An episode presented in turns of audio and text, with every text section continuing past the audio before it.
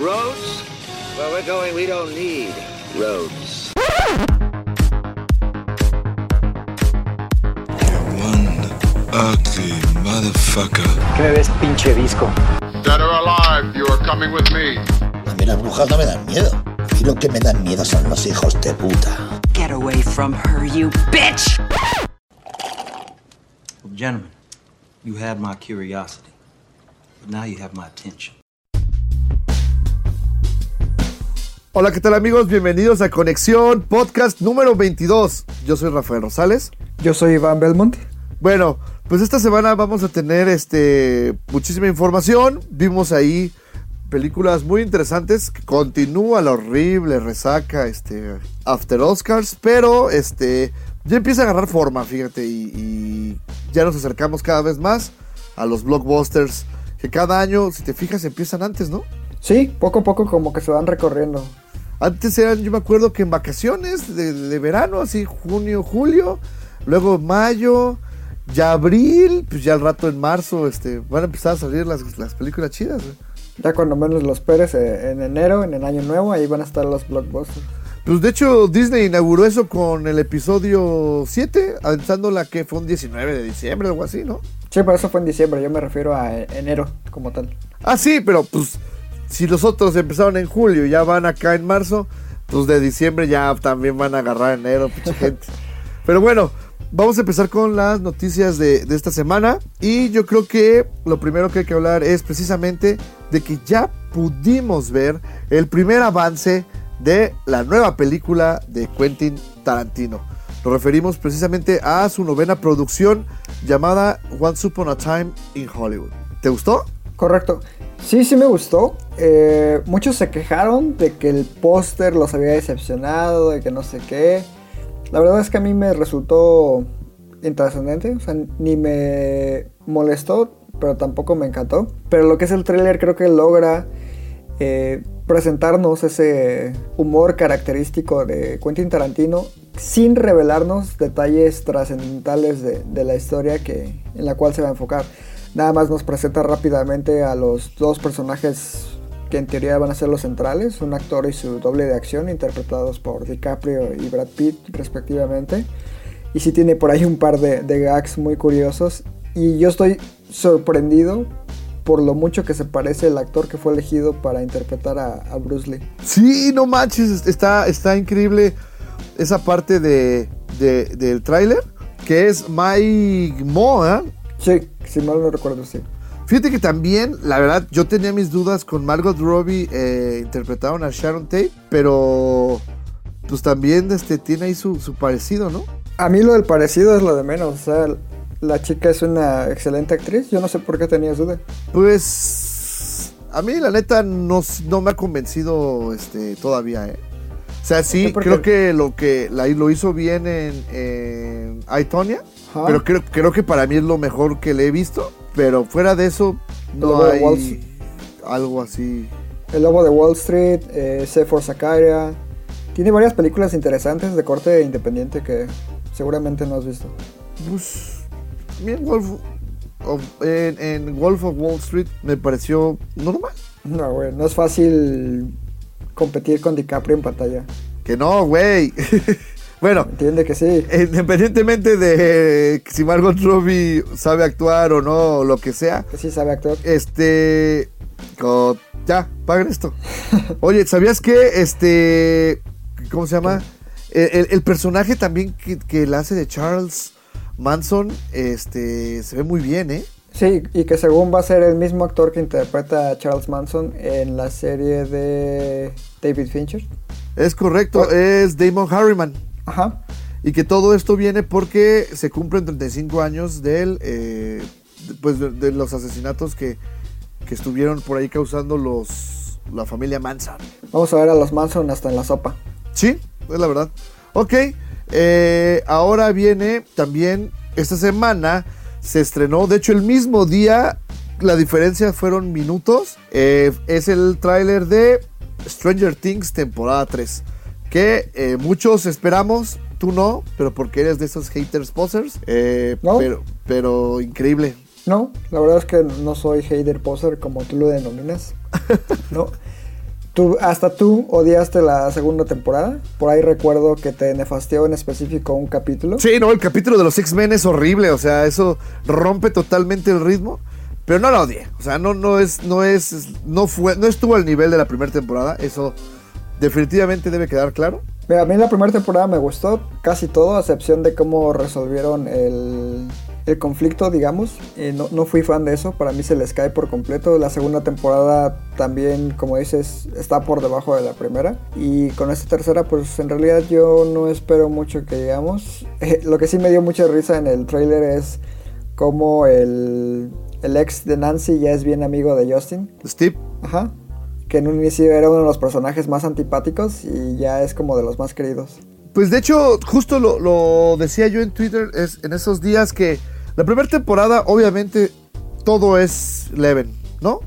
De hecho, termina la, la temporada y todos querían ser ele- Eleven. Terminando la segunda temporada, la verdad es que el personaje que tiene el mejor tratamiento para mi gusto o el mayor crecimiento es precisamente Steve, que pasa de ser este pedante bully a ser como una especie de figura este, paterna de los niños, este, ayudándoles en sus aventuras. Sí, seguro.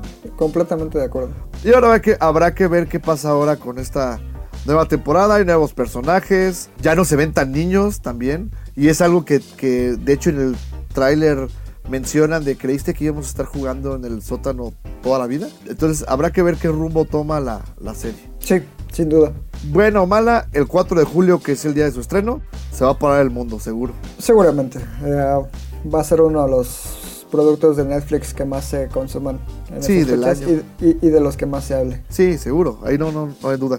Ok, y eh, rapidísimo también, por fin por ahí del día 21, si no me equivoco, que fue el miércoles o el jueves, se culminó o se cerró totalmente ya el trato entre Fox y Disney, en el que pues, Fox, eh, 20th Century Fox pasó a ser parte de Disney Studios. Correcto. Ya los X-Men van a formar parte de- del universo Marvelita. Para que estés feliz. Muy feliz. De hecho, precisamente este es uno de los grandes cambios que trae este contrato. Es pues todos los, los derechos que tenía Fox, que eran eh, Cuatro Fantásticos, los X-Men, Ghost Rider, creo. No, Ghost Rider No, es ese ya de Sony. regresó, ¿no? Era de Sony, tienes razón. Pero este también dijeron que la única eh, franquicia que van a dejar viva es Deadpool. Todo lo demás lo van a rebotear. Sí, no les conviene rebotear a Deadpool, la verdad. No, creo que lo ha hecho bien, este, quiero decir, Ryan Gosling. Ryan Reynolds. Ryan Reynolds con, con el personaje.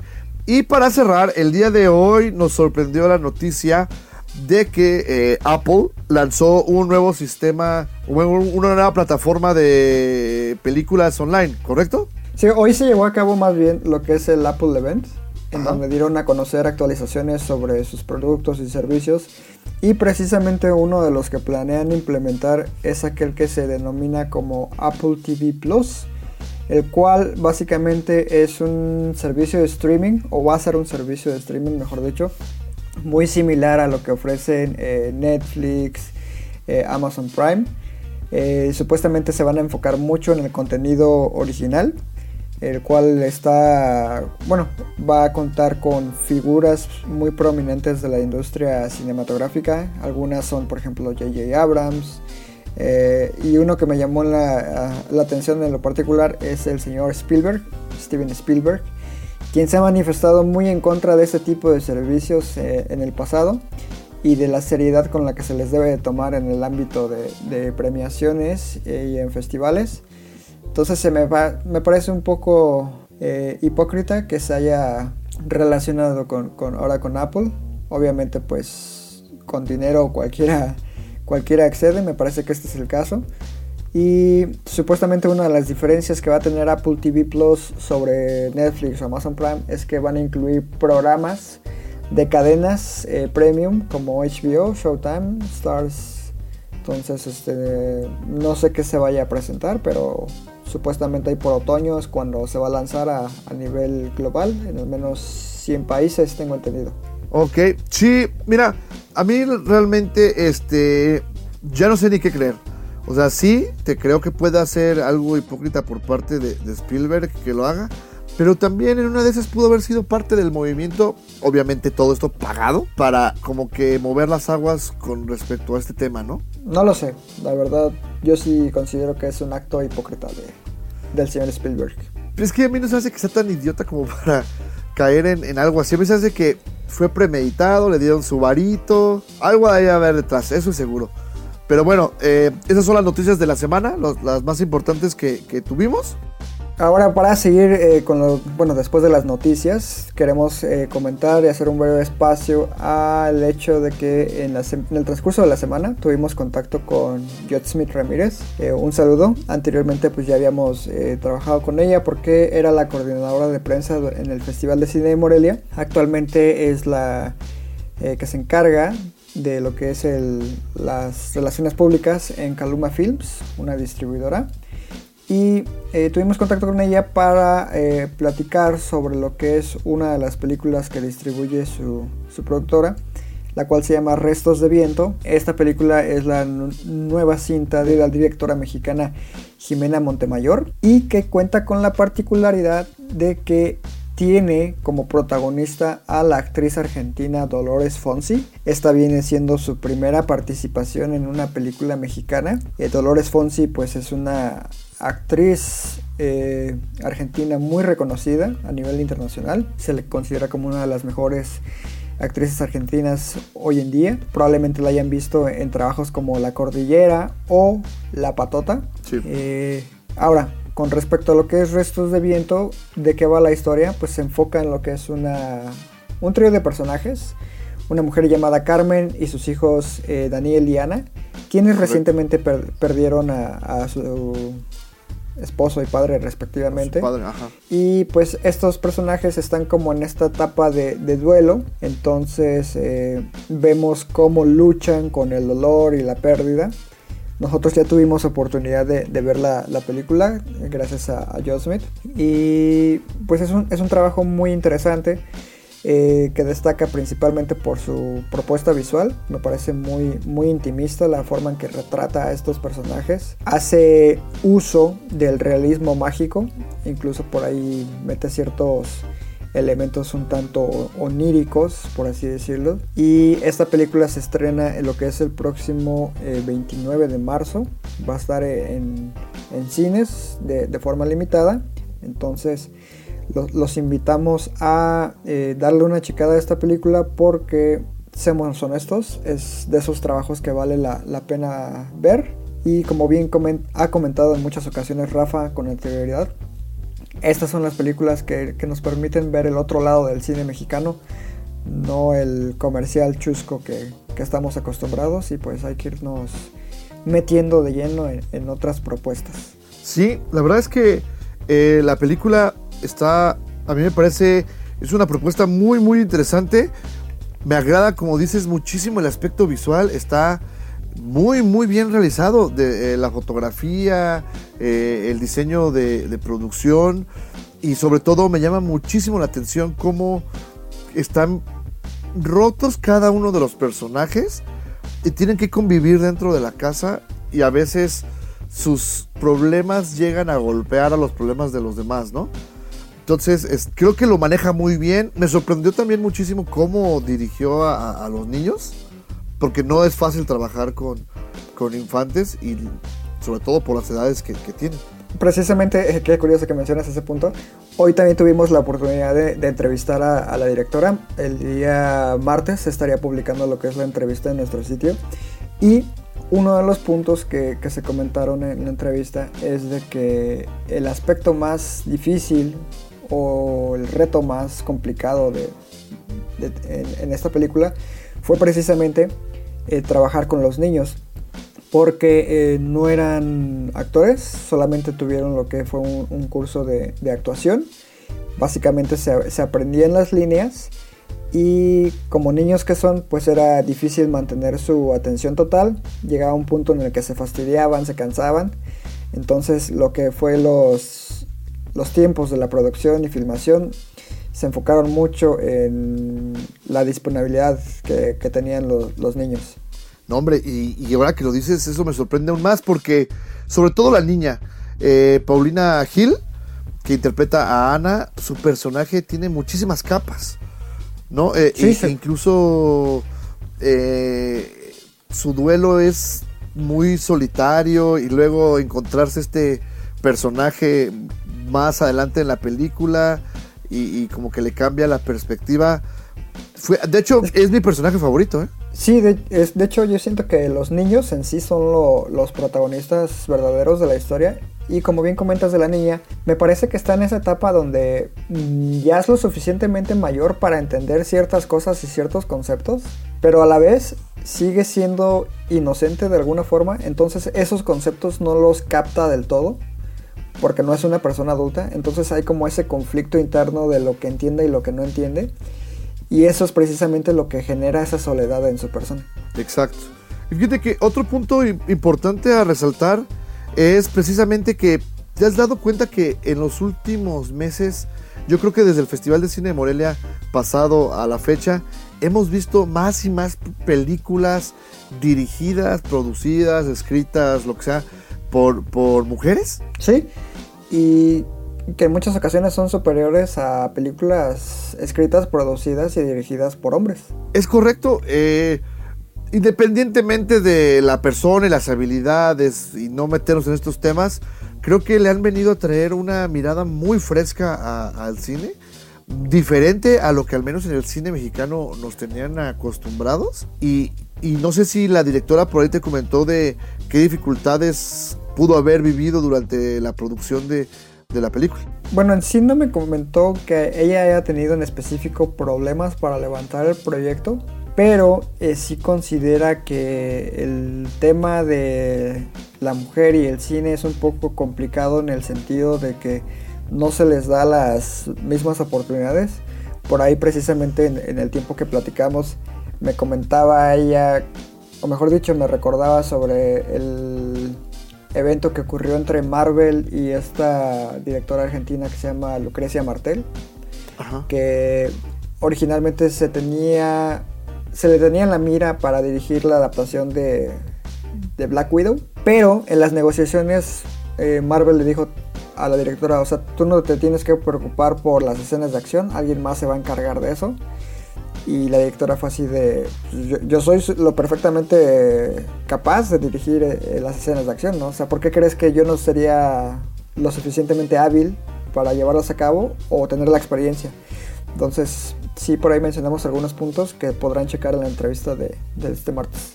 Ok, definitivamente, como, como bien dijiste, yo creo que hay que darle una oportunidad a la película. Me queda claro que no es, la verdad, 100% accesible. Es, es una propuesta diferente.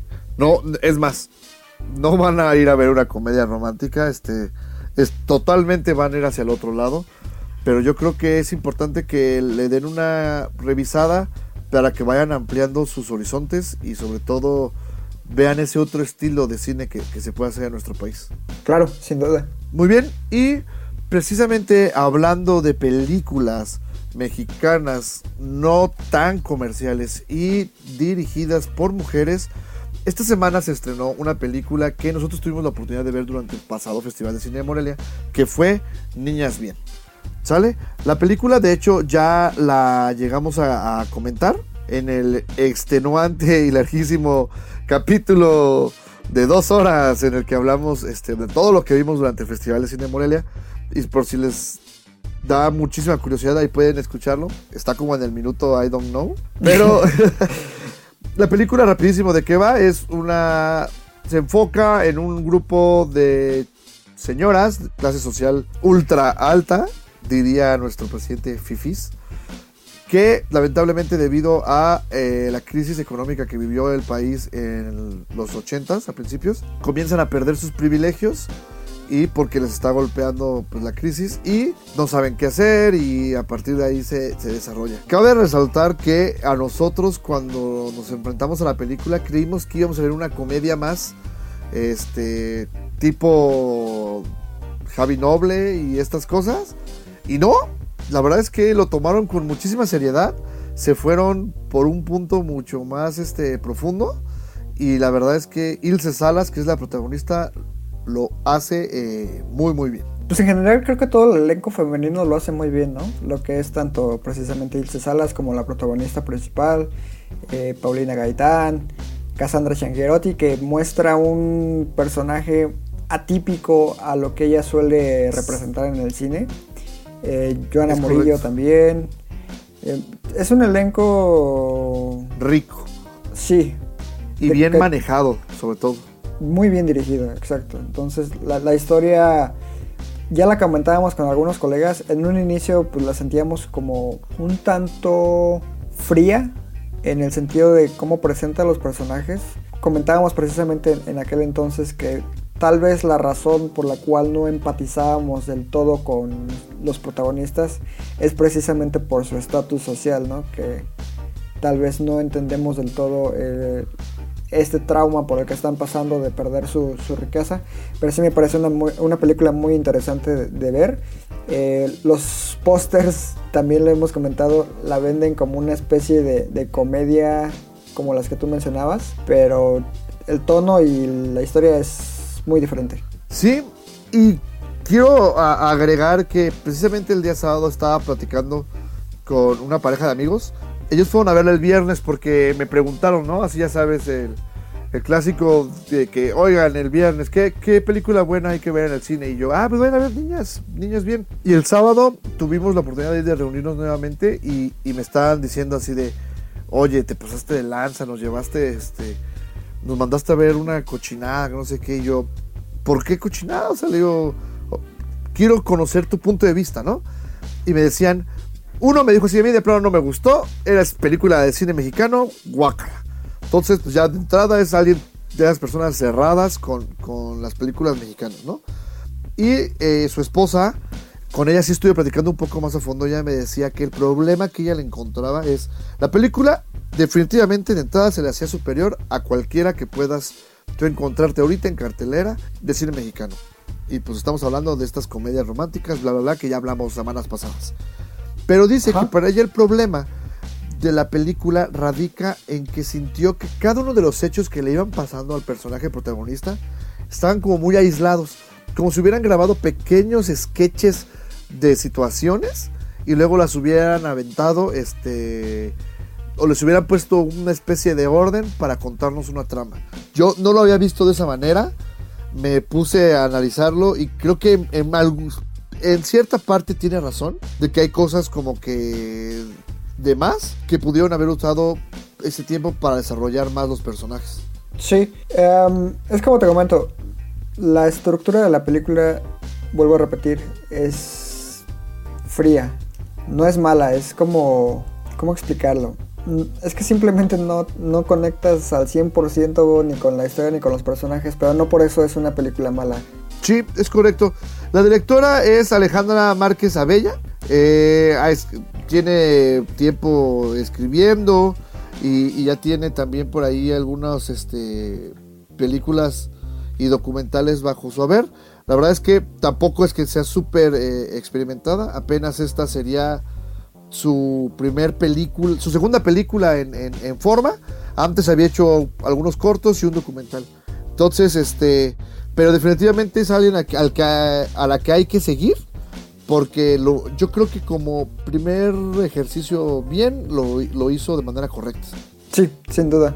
Ok, eh, ahora vamos a pasar a de otra película. Esta semana puro drama, ¿te fijas? Es- está un poco depresivo el asunto, ¿no? Sí, yo creo que por eso el- me volvió loco la, la película de la semana. Pero bueno, vamos a hablar ahora de otra película que llegó a los cines y que desde la semana pasada queríamos meter al, podcast, pero teníamos muchísimas películas de que hablar y no, no alcanzamos. Y es Boy Erased o Corazón Borrado, que es la segunda película de Joel Edgerton.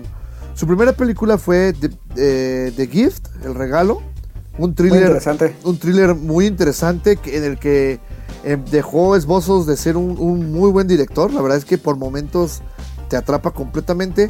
Y en esta película regresa con un tema, pues creo que complicado, que, que creo que desarrolló por momentos muy bien. Pero eh, ahorita les comento más acerca de cómo le va al final. La película se centra en el hijo de un pastor de, de una iglesia, el cual el, el pastor es Russell Crowe y el personaje principal es su, su hijo Lucas Hedges, es el, direct- el actor y se llama Jared, ¿no? Y su mamá es Nicole Kidman. Todos ellos son la familia Amons. ¿Qué es lo que pasa? Bueno, Jared se va a, a estudiar a la universidad. Ahí le sucede algo. Y a partir de ahí, este, se ve acorralado y obligado a decirle a sus papás que es este, que tiene tendencias homosexuales. Y sus papás lo toman de una manera muy extraña y deciden mandarlo a un centro de, de rehabilitación para problemas eh, de este tipo, mejor dicho, de rehabilitación contra pecados. Y pues la, la película se centra sobre todo en las vivencias de este chico en este centro de rehabilitación y este no voy a decir más porque ya sería spoiler. Esto, todo esto lo pueden ver en el, en el tráiler. De entrada, es una historia así dramática, bien fuerte, tiene momentos complicadísimos, como lo son eh, esta situación que le pasa en la, en la universidad. La verdad es que yo cuando lo vi dije, ay, este, sí, sí, sí fue un, un golpe ahí este, tremendo. Y luego a partir de ahí, lo que pasa en este centro de rehabilitación está bien, pero como platicaba contigo el otro día, el problema radica en que presenta muchos personajes y luego no los desarrolla. Y estos personajes terminan no influyendo tampoco en la trama. Entonces perdió tiempo de presentarte a lo mejor eh, más vivencias del chico dentro de, este centro de rehabilitación y sobre todo ver cómo se sentía él. Las actuaciones de Russell Crowe y Nicole Kidman creo que están muy muy bien, sobre todo la de Russell Crowe como este papá incrédulo ante que su hijo este varón resultara de esta manera y que aparte que él, él- él no puede explicarse el que no haya cura, ¿sí me entiendes? Ok. La verdad es que eh, la película es buena, pero sí, como te digo, tiene problemas en esta parte. Hay, sobre todo a la mitad, Joel Egerton nos regala una vez más un thriller bastante interesante, sobre todo cuando el chico empieza como que a abrir más los ojos y ver qué es lo que está pasando alrededor de él. Pero el problema está en la presentación y hacia el final, donde la película termina perdiendo la fuerza. Pues como yo no la vi, eh, confío, confío en tu criterio. Eh, sí, básicamente ya me, me mencionaste los puntos más relevantes de la trama y por lo que me comentas sí tiene por ahí un par de fallas. Espero poder verla pronto.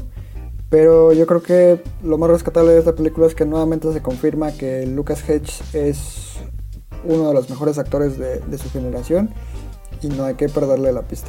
Sí, no, la verdad es que es un chico que tiene un futuro muy, muy, muy prometedor, ¿eh? Seguramente, desde Manchester by the Sea y otras películas por ahí. Precisamente, un, algún dato curioso es que no es la primera ocasión que interpreta a un personaje gay.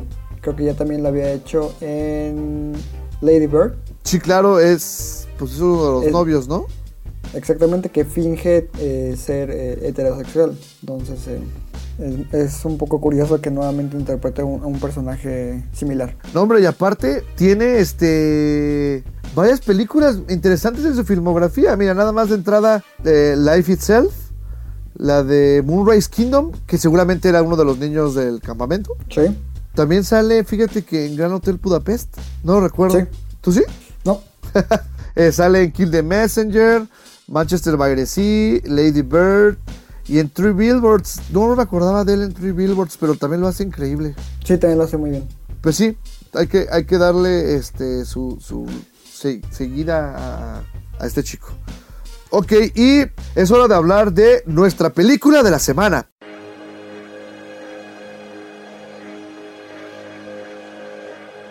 Sean Khalifa, man. Two chains. Money's the motivation, money's the conversation. You on vacation, we getting paid, so we on vacation. I did it for the fam.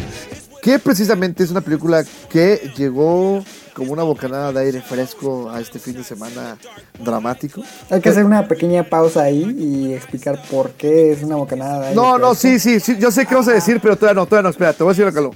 A mí me impresionó demasiado la, eh, la película, de hecho, estaba, tenía mucho tiempo esperándola, porque un día me acuerdo que desperté y así con una, vi que sea, el primer avance de Wrestling with My Family o luchando con mi familia, y yo así de, "Ay, a ver, ¿qué es esto?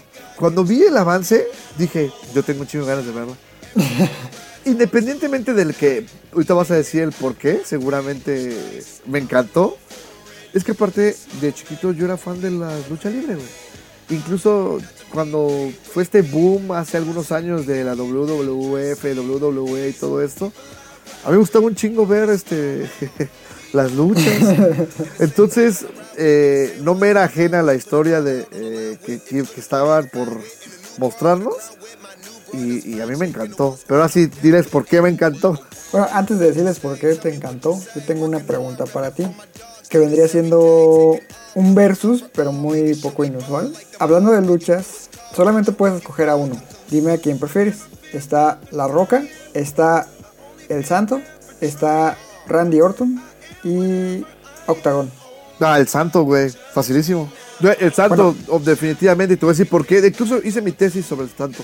Siempre me ha llamado la atención el, el- el personaje.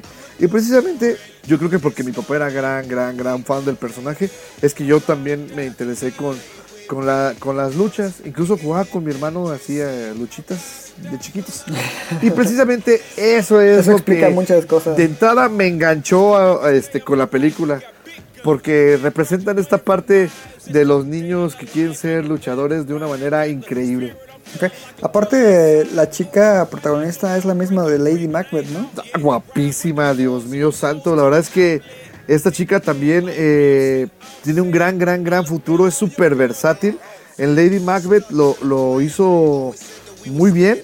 Lo platicábamos cuando se estrenó la, la película. Y fíjate que también la vimos hace poco en Outlaw King. Outlaw King, claro, güey. Mámala. La, la acabamos de ver también en Outlaw King, que fue esta película que salió en, en- en Netflix, que comentamos también en algún capítulo pasado. Este, y la, la chica tiene muchísimo talento. En esta ocasión, ah, bueno, ¿les vas a decir por qué me gustó o no? Sí, pero antes de decirles, esta chica no le pierdo en la pista en Midsommar, que es la siguiente película del director de Hereditary, que es una película de horror. Ari Aster es el director, entonces este, nada, más ahí el pequeño comercial. Y También va a sí, salir en Little Women. Sí, también, Mujercitas. Eh, ah, bueno, pero bueno, yendo a lo principal de por qué a Rafa le super encantó esta película, es precisamente porque tiene una especie de predilección personal por historias de superación personal y deportiva. Por eso le encantan historias como Rocky, eh, la del maestro luchador, Sí, a huevo. cosas así. Entonces yo ya sabía que esta película iba Todas encantar. las películas de proezas deportivas a mí me vuelan la cabeza. Como dices, Rocky, eh, ¿cómo se llama esta? Eh, Remember the Titans, Invincible, pues de todo, en serio, este, hasta las malitas. Es más, una vez vi una que se llama Campeones, creo, algo así, una película de unos morros mexicanos, bueno, latinos que viven en Estados Unidos que ganan un concurso de robótica. Te lo juro, yo sabía así ¡ah! ¡Qué chingón!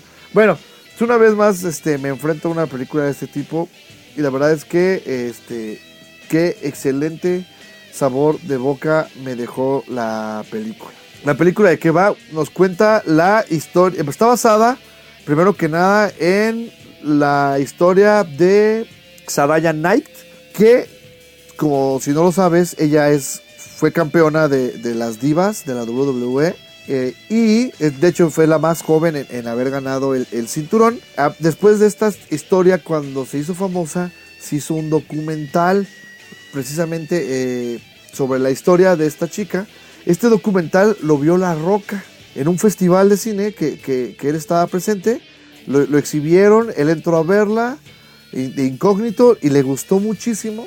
Entonces a partir de ahí, como loco, consiguió los derechos para poder llevar la historia de esta chica a, a- a la pantalla grande, ¿no? Eh, la Que de hecho peli- también sale, ¿no? Sí, sale la, la roca. La verdad es que es un. eh, ¿Un sí cameo? sí tie- es que no es un cameo porque sí, su personaje, que es el mismo, sí tiene un peso en, en la historia. La película es la ópera prima de Stephen Merchant, que lo recordarán como eh, Caliban en Wolverine. Logan. En Logan, perdón, en Logan. ¿Sale? Esta es su primer película y él también actúa eh, ahí en, en, en la película. ¿De qué va? Bueno, pues es la historia de esta familia que este, el, el papá y la mamá pues tienen ahí unos antecedentes eh, penales bastante graciosos y sus hijos aman la lucha y toda la familia se dedica a la lucha. De hecho, este, la mamá pelea contra la hija y el papá contra el hijo. eh, muy interesante. Y el mayor sueño de la familia es que los chicos logren llegar a la WWE. Y para esto, como pueden ver en el tráiler, pues la, mandan un video, logran quedar en, las pruebas. Y en las pruebas solo eligen a la hermana menor, que es Saraya. Y dejan de, de lado al que era el virtuoso, por así creerlo, que es este su, su hermano, el cual la verdad es que eh, lo hace muy muy bien, es interpretado por Jack Lowden, se llama Zack. Y este, a partir de aquí, pues ya saben, es una película de pruebas deportivas, no tengo que decirles porque se imaginan qué pasa. Pero lo interesante de la película, o por lo cual a mí me encantó, es vuelven a tocar esa historia del underdog que no tiene oportunidad y que se la dan y que tiene que luchar por, por alcanzarla, pero desde un punto de vista muy diferente que es ahora la lucha libre. Además de que tocan temas de los prejuicios, no solo hacia los personajes principales, sino de los personajes principales hacia el resto del mundo. Ya sabes, al, haber- al al ser raros, eh, ella, Saraya, pues la, critican muchísimo. Ella también se forma una barrera y un prejuicio hacia el mundo real. Eh, y eso, cuando ella tiene que irse sola a entrenar y salir de su núcleo familiar, es el verdadero reto. No, no ganar el, el- el campeonato, sino enfrentarse a estas situaciones que le van a ir poniendo, que es lo que a mí me llamó muchísimo la atención cómo, cómo las llevan. Eh, Dwayne Johnson o The Rock aparece, la verdad es que 10 minutos en la película, pero su personaje este, es ahí poderoso. Se nota que él la pagó, que la produce, entonces pues lo, hacen quedar bien, ¿no? Vince Vaughn también aparece, él es el entrenador que le da la, oportunidad a la chica. Y la verdad es que qué bonito es ver a Vince en- haciendo papeles alejados de lo que siempre hacía. Esa comedia de personaje dicharachero que casi casi cantinfleaba. Este, a mí me encanta, me, me parece un gran actor cómico, pero la verdad es que ya me tenía un poco cansado. Y la última vez que yo lo vi hacer algo diferente fue en Hickshaw, Hickshaw Bridge, Yep. que este con eh, me dirigía por Mel Gibson y con este Andrew Garfield, Andrew Garfield, ajá, donde él es el, el, el, sargento. el comandante, ¿no? El- el- exacto. Entonces, este, ahí ya lo empecé a ver como que hacía cosas o intentaba hacer cosas diferentes. Acá sigue siendo un personaje de cierta forma gracioso, pero por las situaciones no exagera él y eso le queda muy muy bien, la verdad. Las actuaciones, Florence Pugh lo hace muy bien también, este, sí se la crees, pero quienes a mí me gustaron más definitivamente fueron su familia. Nick Frost, que es su papá, Ricky Knight, y Lina Harry, que es eh, Healy, que es Julia Knight, que pues todo el mundo la ama porque es este la reina La- mala en... La, la modia, güey. No entiendo los términos Game of Thronescos, güey. No, no, no, ese no es término, término, eh, de Game of Thrones. O sea, la modian porque unos la aman y otros la odian. Ah, ok. Bueno, es la esposa de Leónidas en 300. ¡Pam! Así ya. Este. Lo hacen muy bien. Y a pesar de que ella es muy guapa, eh, la manera en cómo la caracterizan, como que haciéndola ver no tan atractiva, le queda este, muy, muy gracioso. Y la verdad es que toda la historia, te digo, que, que, que, que va alrededor de la proeza de ella como deportista, Este, la verdad es que para mi gusto funciona muy bien. Ok. Incluso solamente quiero agregar que salí de la película, platiqué también con, con- con algunas personas así de, oye, ¿qué onda? ¿La vieron? ¿Qué les pareció algo así? Algunos me dijeron, pues es palomera. Pero van, todos quedamos de acuerdo en que es mejor que Capitán Marvel. Ok. Y que incluso hace una mejor representación del Girl Power que la misma Capitán Marvel. Pues habrá que darle una checada a aquellos que no han tenido oportunidad de verla o que tenían cierta renuencia para ir al cine a- y pagar un boleto por esta película. Sí, porque conozco muchos que dicen ahorita así de, ay, no hay nada bueno en pantalla, este, guácala. La verdad es que a mí me parece una opción muy fresca y muy, muy interesante. Solamente no lleven niños. No sé dónde carajos creyeron que porque dice familia, creyeron que era una película familiar. Dicen muchísimas groserías, no es este, este, muy visual, digamos, pero sí tiene un lenguaje muy explícito. Ok. Y bueno, ya nada más para cerrar el programa, pues restaría lo que es hablar de los próximos estrenos que estaremos teniendo este fin de semana. Algunos ya los habíamos mencionado, eh, por ejemplo, todos lo saben, con Javier Bardem. La versión gringa de Miss Bala, que también sale ya este fin de semana. Una película... E- Eso te iba a preguntar, ¿es versión gringa? Es versión gringa tipo secuela reboot, por lo que tengo entendido. Este... Porque sale la misma actriz, ¿no? No, no, no. ¿Neta? Sí, no. Según yo sí. No, Bueno, XX. Sí, X. El- hay otra película que se llama La Rebelión, que es protagonizada por Vera Farmiga. Suena interesante. Y sin duda la que se va a llevar como el foco de atención es que por fin se estrena Las Dos Reinas, película protagonizada por Saoirse Ronan y Margot Robbie. Para ti que Uf. tienes duda de las capacidades histriónicas de, de Margot Robbie, pues yo creo que ahí por fin te va a callar la boca. En- Entonces, ah, para que, Vemos, para que le den una checada. Y otra película que también se estrena y que es muy esperada es Dumbo, la que se va a llevar a la taquilla este fin de semana. ¿Este fin de pues, también ya llega? Sí, ya llega. Oye, te iba a preguntar, ¿esa que dices de rebelión es Captive State? Sí, La Rebelión, así es. Ok, sí, sí, también ya por ahí la había escuchado que, que hay que darle su, su checada. Pues son muy buenas películas, ¿eh? La verdad es que no sé cómo vamos a hacer el siguiente podcast para meter todas. Correcto, y pues recuerden que también es el estreno de Restos de Viento con la película que abrimos este podcast. Entonces, si tienen la oportunidad, pues igual, vayan a checarla. Y pues ya para cerrar nada más, saludos a todos los que nos hacen el grato favor de escucharnos. Este programa lo hacemos por ustedes. Y nada más también déjenos en Twitter, Facebook o en Instagram, que son nuestras redes sociales y no me acuerdo de las direcciones. ¿Cuáles son? Eh, Conexión Cine en Facebook y Conexión MX en Twitter e Instagram. Recuerden que Conexión en nuestro medio es con K. Es correcto. Eh, y la página, el sitio donde van a poder encontrar las reseñas de las películas que platicamos esta semana son eh, conexión.com.mx, con K, como ya dijo Iván. Y también recordarles que si tienen ustedes interés de que veamos alguna película o serie, las, con la serie nos tardamos más, ya les he dicho que Rafa la sufre. Pero este, por ahí quieren que comentemos alguna, eh, con mucho gusto, nada más déjenos en, en las redes y, y les vamos dando su, su revisada. De hecho, ahorita estamos viendo, este, ¿cómo se llama? Love, Dead and Robots. Love, Death and Robots. Y la verdad es que yo estoy viendo American Crime Story, The Assassination of Jenny Versace. Pero esa, La verdad es que, esa ya, sorry. ya es pasadita, esa ya... Sí, claro. Pero es placer culposo. Neta, no sé si vayamos a hablar de ella en, un próximo podcast o sea algo así rapidísimo. Pero denle una checada, está padre, está padre. Y bueno, entonces eso sería todo por esta semana. Yo soy Rafael Rosales. Yo soy Iván Belmont. Y recuerden que Amamos el cine. hasta la próxima.